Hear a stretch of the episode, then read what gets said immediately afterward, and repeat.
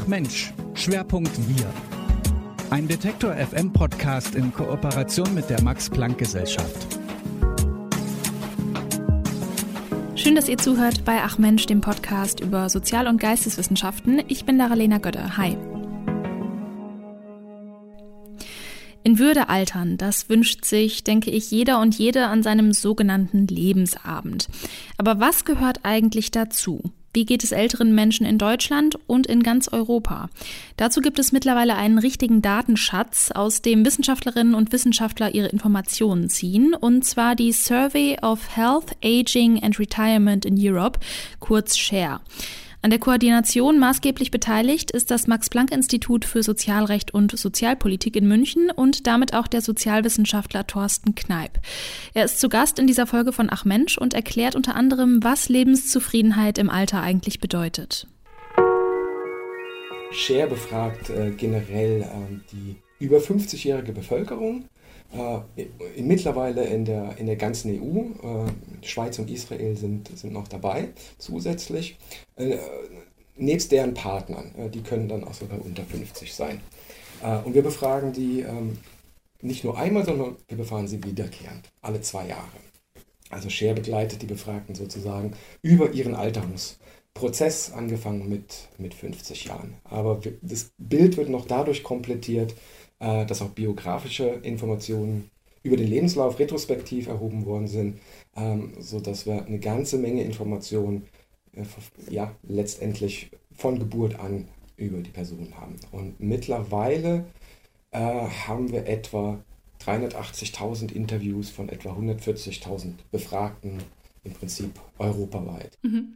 Verstehe. Was wird denn untersucht? Also versucht man so einen Gesamtüberblick über die Person zu bekommen, sowohl äh, ja, gesundheitliche Merkmale als auch ähm, zum Beispiel Zufriedenheit und Lebensumstände. Was wird da alles untersucht? Ja, genau so ist es. Ganz, ganz breit. Also der Fragenkatalog ist dezidiert interdisziplinär angelegt. Ähm, äh, auch, das, auch das Team, nicht nur jetzt hier bei uns am Institut, sondern da steckt ja ein internationales Team dahinter, was äh, die jeweiligen Surveys in den jeweiligen Ländern auch, äh, auch dann durchführt, äh, ist interdisziplinär. Und ähm, das ist neben dem, was ich vorhin gesagt habe, auch im Prinzip äh, ja, die, dritte, die dritte Säule, neben dem internationalen und dem längsschrittlichen, ähm, äh, dass es interdisziplinär ist. Und die Daten werden ja auch nicht von uns exklusiv genutzt, also weder äh, von uns als, als Forschungsinstitut äh, noch von ähm, nur den beteiligten Instituten in den anderen europäischen Ländern, sondern die stehen der ganzen wissenschaftlichen Gemeinschaft frei zur Verfügung zur Nutzung und das wird auch gemacht und sehr interdisziplinär. Also natürlich, die klassischen sozioökonomischen Fragen sind drin, ähm, aber wir haben auch eine ganze Reihe äh, gesundheitsbezogener Informationen. Natürlich, Gesundheit ist ein Schlüsselthema im, im Alter. Und das geht hin bis zur Abnahme von, von Blut und, und der Analyse dieser Blutstropfen. In welchem Kontext befindet sich diese Share-Studie? Also es gibt ja diesen ähm, bekannten Gender Data Gap. Also äh, die Kritik ist da eigentlich, dass man oft in der Wissenschaft vom irgendwie 30-jährigen weißen Durchschnittsmann ausgeht. Wie viel Forschung gibt es eigentlich zu älteren Menschen? Ähm, ja, also äh, das kann man natürlich jetzt nicht sagen, dass es vorher in der Sozialumfrageforschung äh, einen grundsätzlichen Mangel an Daten über, äh, über Ältere gibt. Also ganz viele solche Umfragen sind bevölkerungsrepräsentativ, oft äh, für die erwachsene Bevölkerung, also 18 plus. Äh, und insofern sind da natürlich auch Alte drin. Ähm, aber es ist natürlich so, wenn man spezifisch an, an Alten interessiert ist, ähm, dann werden die Zahlen natürlich sehr schnell klein, wenn man ein bevölkerungsrepräsentatives Server hat, aber letztendlich alle wegschmeißt, die nicht schon in Rente sind. Ähm, also vor dem Hintergrund macht es, macht es schon Sinn, dass es eine gewisse Spezialisierung und Arbeitsteilung äh, zwischen verschiedenen Umfragen gibt. Ähm, ähm, Analoges würde, würde gelten zum Beispiel, äh, weil sie auf den äh, jungen weißen Mann äh, angespielt haben, ähm, wenn man spezifisch an Fragen nach Migrationshintergrund oder dergleichen ähm, äh, interessiert ist. Äh, die sind halt sehr wenige äh, in einer Bevölkerungsstichprobe und dann zieht man ähm, äh, eine spezielle Stichprobe oder wenn man gewiss, gewichtet diese Subpopulation hoch. Also insofern macht das schon, schon Sinn, aber es gibt keinen grundsätzlichen Mangel in der sozialen Umfrageforschung an äh, Daten über Alte, in dem Sinne, dass sie äh, komplett vernachlässigt würden. Das Team von Share hat schon sehr, sehr viele Daten gesammelt ähm, zu ganz Europa. Kann man daraus schon ablesen, wie unterschiedlich man eigentlich innerhalb von Europa altert oder ist das alles relativ homo homogen? Nee, da kann man schon sehen, dass es Unterschiede gibt in ganz verschiedenen äh, Dimensionen. Also die, sag mal, so eine durchschnittliche Alters, Alterungsbiografie, die, die kann sich unterscheiden natürlich über die Länder. Äh, da spielen kulturelle Praktiken sicher eine Rolle. Aber zunächst mal unterscheiden sich Gesellschaften ja ähm, hinsichtlich ihrer Komposition zum Beispiel. Ne? Äh, Altersstruktur, Bildungsstruktur, Gesundheitsstruktur. Äh, die gesamtwirtschaftlichen Rahmenbedingungen sind unterschiedlicher, die institutionellen Rahmenbedingungen sind unterschiedlicher. Und von daher würde man das natürlich erwarten, und das findet man auch in vielen Bereichen, äh, dass es Unterschiede gibt. Und interessant ist dann halt genau nachzubohren, äh, können wir die auf irgendwas Spezifisches ähm, zurückführen. Also zum Beispiel das durchschnittliche Renteneintrittsalter, das wir in der Bevölkerung beobachten, das ist in, in erster Linie davon abhängig, ähm, äh, was das Rentensystem eigentlich zulässt an ähm, Renteneintrittsalter.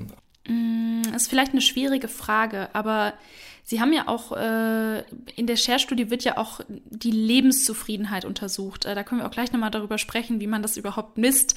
Ähm, aber lässt sich denn daraus irgendwie Schlussfolgern, wo man am besten oder am schönsten, am zufriedensten altern kann? Von was für ähm, Faktoren das abhängig ist? Das ist in der Tat eine schwierige Frage. Und es ist vor allen Dingen zuerst mal eine normative Frage. Ne, weil sie nämlich voraussetzt, dass man erstmal definiert, was ist denn gut und was ist am besten. Und damit verlassen wir eigentlich den wissenschaftlichen Bereich. Ähm, es gibt trotzdem konzeptionelle Vorschläge dazu, zum Beispiel das Konzept äh, des Successful Aging. Und ähm, das verweist im Kern ähm, ja, auf sehr allgemeine ähm, ähm, Faktoren, die zum Wohlbefinden beitragen. Physisches Wohlbefinden, äh, auf der einen Seite, also das Abwesenheit, die Abwesenheit von, von Krankheit, einschließlich geistiger Gesundheit natürlich, äh, und soziale Wertschätzung, soziale Integration. Also biomedizinische Faktoren auf der einen Seite, psychosoziale Faktoren auf der anderen Seite. Äh, die haben eine objektive Grundlage, aber sie werden auch subjektiv ähm, bewertet. Das ist, das ist sehr abstrakt. Da wird man sich vielleicht auch auf diesem Abstraktionslevel sogar drauf ähm, äh, verständigen können. Jetzt kann man hingehen und versuchen, das in irgendeinen operationalen Indikator äh, reinzubauen, indem man einzelne Fragen hat, die diese, die verschiedenen Dimensionen, ähm, äh, die dahinter stecken, abbilden ähm, und schaut sich an, in welchem Land ist der am höchsten. Und da taucht dann häufig Skandinavien ganz oben auf der Liste auf und Südeuropa und Osteuropa tauchen eher unten auf der Liste auf. Ähm, aber egal, was man da rauskriegt, das hängt natürlich immer davon ab, was für eine operationale Definition man erstmal von Successful, äh, Successful Aging äh, sozusagen vorne reingibt.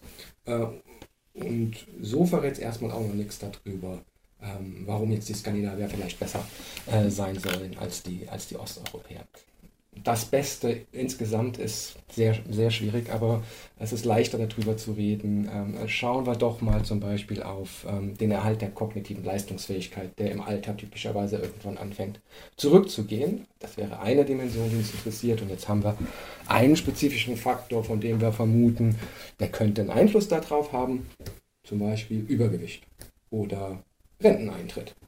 Ähm, und diesen Zusammenhang vernünftig zu identifizieren, das ist schon schwierig genug. Aber ich äh, würde eher dafür plädieren, so an die Sache ranzugehen. Damit umgeht man auch zunächst mal die ähm, normativen Fragen. Mhm. Aber ich würde jetzt doch gerne noch mal wissen, wie man denn, das hat man ja auch in der Share-Studie untersucht äh, und das haben Sie ja auch in, ähm, äh, unter anderem untersucht, dieses, dieser Aspekt der Lebenszufriedenheit. Wie misst man den? Also mit welchen Fragen findet man heraus, ob die Leute zufrieden sind oder nicht. Ich stelle mir gerade vor, das ist so ein bisschen wie diese Schmerzskala. Also wenn mich jemand irgendwie fragt, ähm, wie sehr tut's denn jetzt weh und ich sage sehr, dann weiß man ja immer noch nicht, wie sehr es mir weh tut. Ja, und genau solche äh, Konstellationen findet man auch bei, äh, bei Lebenszufriedenheit natürlich. Ähm, es gibt verschiedene Maße, je nachdem auch, was man, was man wissen will.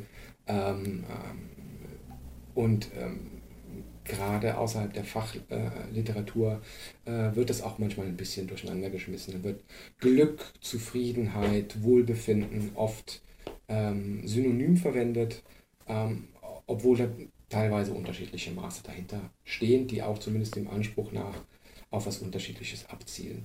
Ähm, wir haben in Share auch eine kleine Fragebatterie, die verschiedene Dimensionen ähm, abfragt, die sich hinsichtlich auf, äh, die sich besonders auf ähm, äh, ja, Wohlbefinden im Alter äh, beziehen. Ähm, aber wir haben auch eine Frage, die sehr oft verwendet wird, gerade in, in großen Umfragestudien. Ähm, ist eine einzelne Frage, die die Leute nur fragen, so alles in allem, wie zufrieden sind sie mit ihrem Leben?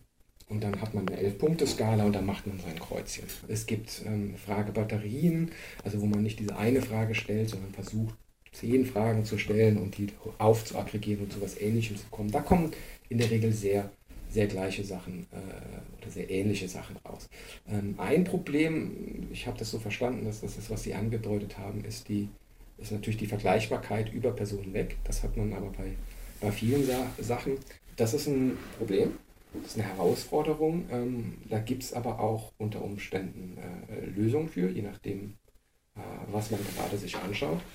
Ähm, zum Beispiel, und das ist mit Share möglich, dadurch, dass wir ja die Leute nicht einmal fragen, sondern wir fragen sie immer wieder. Äh, wir müssen die Leute nicht mit anderen vergleichen, sondern wir vergleichen sie mit sich selbst und versuchen dann Änderungen in ihrer Lebenszufriedenheit ähm, auf irgendwelche Sachverhalte zurückzuführen, die wir in derselben Zeit auch beobachtet haben. Und ich habe auch gerade, als Sie es gesagt haben, auch gedacht, dass ja mh, hm, vielleicht auch ein bisschen anders als bei Schmerz ist, vielleicht auch gar nicht so ein guter Vergleich. Äh, dass man ja eine Vergleichbarkeit oder so ein, so ein absolutes, was so ein objektives Maß irgendwie gar nicht braucht, weil wenn ich zufrieden bin, bin ich zufrieden, ne? Und ob das jetzt von außen irgendwie anders beurteilt wird, ob ich jetzt zufrieden sein sollte oder nicht, das ist dann ja eigentlich egal, ne? Weil es ja um die persönliche Empfindung und einfach nur das alleine geht, ne? Ja, persönliche Befindungen sind schwer einzuordnen und schwer über Personen zu vergleichen. Und ähm, das gilt ähm, in gleichem Maße, wie es für Personen gilt, dann im Aggregat sozusagen auch für, auch für Länder. Ja, auch äh, auf der Länderebene sehen wir zum Beispiel ähm, äh, Unterschiede zwischen den Ländern in der durchschnittlichen selbstberichteten Gesundheit. Wenn wir jetzt aber hingehen und versuchen, Gesundheit etwas objektiver zu messen, dann kommt nicht unbedingt die gleiche Reihenfolge den, zwischen den Ländern raus wie vorher. Also da spielen verschiedene Sachen eine Rolle. Die objektive Lage spielt eine Rolle, sicherlich, aber die subjektive Einschätzung, wo natürlich dann auch soziale Vergleichsprozesse eine Rolle spielen, äh, und man vergleicht sich in erster Linie mit den Nachbarn und nicht mit jemandem, der in der Schweiz oder in Italien oder in Israel wohnt, ähm, die spielen halt eben auch eine Rolle. Sie haben sich ja mit dem Zusammenhang von Gewichtsveränderungen und kognitiver Leistung im Alter beschäftigt. Was waren denn da so die zentralen Erkenntnisse? Salopp gesagt, äh, ja, Gewichtsverlust ist schlecht, aber nicht per se, sondern weil Gewichtsverlust sehr oft auf Krankheit hinweist. Ähm, und Gewichtszunahme ist weder gut noch schlecht an und für sich. Ähm, es sei denn, die Leute äh, bauen Muskeln auf, was aber in hohem Alter eher selten anzutreffen ist. Ähm, aber es ist gut, ähm, wenn es auf Genesung hinweist. Also wenn die Leute vorher krank waren, abgenommen haben und jetzt nicht krank bleiben, sondern wieder gesund werden. Dann beobachten wir eine Verbesserung der, des Gesundheitsbildes ähm, und wir beobachten eine Gewichtszunahme. Ein äh, weiterer Zusammenhang, den Sie sich angeschaut haben, war Elternschaft und da haben wir wieder die Lebenszufriedenheit äh, im Alter. ähm, kann man äh, ganz äh, plakativ gefragt, äh, sind Menschen, die Kinder haben, sind die im Alter zufriedener? In der Regel findet man das, was gemeinhin äh, Parental Happiness Gap genannt wird, nämlich dass Eltern tatsächlich weniger zufrieden sind als Nicht-Eltern. Aber Elternschaft ist ja nicht Lotto ähm, sondern die Leute entscheiden sich ja in einer bestimmten Lebenssituation, Eltern zu werden oder eben nicht. Und sie haben sich vorher vielleicht schon unterschieden in ihrer Lebenszufriedenheit. Also das ist ein grundsätzliches Problem, mit dem wir uns äh, in allen unseren Arbeiten ähm, rumschlagen müssen. Äh, das, die Variable, die uns eigentlich interessiert, eben nicht vom Himmel fällt, ähm, nicht durch ein, eine Lotterie bestimmt wird, sondern dass die Menschen sie selber wählen. Äh, was ist, wenn ich falsche Vorstellungen darüber habe? Ähm, zum Beispiel, ähm, wie sich meine Kinder mal verhalten, wenn ich alt und pflegebedürftig bin. Ähm, das könnte eine Motivation sein, Kinder zu bekommen. Äh, die könnte enttäuscht werden. Da kann ich aber möglicherweise auch gar nicht drüber nachdenken, weil es so weit weg ist, wenn, wenn ich die Entscheidung treffe, jetzt Vater zu werden. Äh, aber dann kommt sie halt eben doch die Unterstützung der Kinder und ähm, dann geht es mir nachher vielleicht besser. Ähm, ein anderer Ausgangspunkt jetzt für, für unsere Fragestellung ähm, in diesem Zusammenhang war, es geht jetzt wieder so ein bisschen zurück auf das Maß. Äh, dafür benutzen wir dieses Maß ähm, äh, der allgemeinen Lebenszufriedenheit, was eigentlich relativ stabil ist über den kompletten Lebenslauf. Dann passiert mal was, man kriegt ein Kind, dann geht es mal kurz hoch, pendelt sich wieder ein, dann stirbt vielleicht irgendwann der Partner, dann geht es runter, es pendelt wieder ein. Man wird arbeitslos. Aber im Durchschnitt ist das relativ stabil über den Lebenslauf, zumindest bis ins höhere Alter ähm, weil dann schlägt zunehmend äh, die Gesundheit bzw. die Nichtgesundheit ähm, zu Buche äh, und dann geht das auch runter für Leute. Also das wäre sozusagen für uns eigentlich der zentrale Mechanismus, von dem wir erwarten, äh, dass es darüber laufen könnte.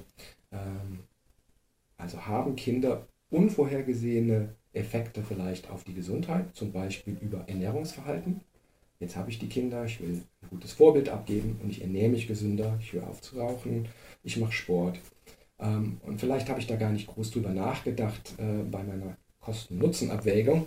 Äh, ich mache das einfach, weil ich ein guter Vater sein will. Ähm, äh, andererseits können Kinder Stress erzeugen. Und langfristig könnte das Einfluss haben auf, auf, meine, auf meinen Krankheitsverlauf im Alter. Eine Krankheit schlägt meistens erst so richtig durch im höheren Alter und da rächt sich der Stress aus dem ganzen Leben möglicherweise oder es zahlt sich aus, dass ich ein Leben lang gesund gelebt habe. Das ist das eine. Das andere ist, ähm, äh, möglicherweise ähm, helfen mir meine Kinder auch materiell oder psychologisch äh, beim Umgang mit einer Krankheit, sobald sie mich ereilt, oder einer Bedürftigkeit, indem sie mir äh, Hilfe leisten oder einfach da sind. Ähm, und das könnte halt eben sozusagen übererfüllt werden im Hinblick auf meine Erwartungen oder untererfüllt werden. Und wenn man das alles zusammen betrachtet, dann finden wir tatsächlich erstmal keine großen Unterschiede. Ähm, was insofern interessant ist, als es den Anschein erweckt, als ob Leute so ganz unvernünftig sich nicht entscheiden, äh, dass sie sich dass sie Fehlentscheidungen möglicherweise im, im Lebensverlauf auch wieder korrigieren können und am Ende tatsächlich wie die Vorhersage des ökonomischen Modells sich nicht wirklich unterscheiden. Also genau, kann man jetzt, äh, wenn man es jetzt zusammenfasst, nicht sagen, dass Menschen äh, im Alter zufriedener sind, wenn sie Kinder haben, sondern es hält sich ungefähr die Waage. Es hält sich im Ergebnis ungefähr die Waage, aber ähm, was wir gerade für Männer tatsächlich finden, ähm, ist, äh, Männer profitieren, vor allem Männer profitieren durchaus von ihren Kindern äh, im Hinblick auf ihre Gesundheitsentwicklung und im Anschluss daran auch ihre Zufriedenheit und ähm, den Umgang mit Krankheit im Alter, wenn, wenn sie auftritt. Aber das bringt sie gerade auf das Maß zurück, wo die Nicht-Eltern ohnehin schon sind. Also das deutet darauf hin, ja, Kinder machen die Eltern glücklich, die sich dazu entschlossen haben, die Kinder zu bekommen. Wie ist es denn mit kulturellen Unterschieden? Haben Sie das nur für Deutschland untersucht oder äh, auch für andere europäische Länder? Weil es gibt ja auch kulturelle Unterschiede im Umgang mit äh, so Familie. Also zum Beispiel, dass Kinder irgendwie länger bei ihren Eltern wohnen oder dass es ganz selbstverständlich ist, dass man sich später ähm, als Sohn oder Tochter um seine Eltern ähm, kümmert. Das ist ja vielleicht in anderen Ländern selbstverständlicher als hier in Deutschland. Das haben wir jetzt zunächst erstmal nicht gemacht. Also das beruht auf den Share-Daten und insofern beruht es auch auf den Daten aus verschiedenen Ländern und wir berücksichtigen auch, dass es diese verschiedenen Länder gibt und dass Leute sich unterschiedlich äh, verhalten können sozusagen. Also wir müssen verschiedene Sachen statistisch kontrollieren äh, in diesem Modell und, ähm, und, das lassen wir zu, dass sich das unterscheidet zwischen den Ländern. Aber wir haben jetzt nicht geschaut, ähm, äh, wie ist denn das jetzt in Schweden versus Italien zum Beispiel.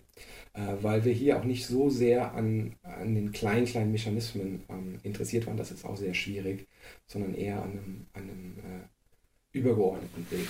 Ganz zum Schluss würde ich noch die Frage stellen, äh, so Blick in die Zukunft. Was interessiert Sie zukünftig ganz besonders äh, für wissenschaftliche Fragen? Man stolpert immer wieder über Sachen, von daher äh, muss man immer auch im äh, Hinterkopf haben, dass ich vielleicht morgen bereits was anderes antworten würde. Aber es gibt natürlich ein paar Sachen, an, äh, an denen ich noch arbeite, äh, nach wie vor. Ähm, und das hat dann weniger äh, mit Altern zu tun, sondern reiht sich mehr in dieses Gesamtbild ein. Ähm, äh, arbeite ich mit einem Kollegen noch an aus unserer Sicht ungeklärten Fragen zu ähm, der Lebenszufriedenheit von Eltern eher früher im Lebensverlauf, also unmittelbar äh, nach der Familiengründung und, und was für Dynamiken dahinterher passieren. passieren. Ähm, äh, weil was typischerweise ja passiert, äh, ist nicht jetzt ist das Kind einfach da, sondern das Leben ändert sich. Ähm, ich höre vielleicht auf zu arbeiten, ähm, steige vielleicht reduziert nur wieder ein. Es hat Auswirkungen auf äh, die Partnerschaftsdynamiken, auf die Dynamiken ähm, äh, mit dem sozialen Umfeld, die Ausgestaltung der Freizeit, wenn man es mal so nennen kann. Ähm, das schauen wir uns näher. Äh, näher an.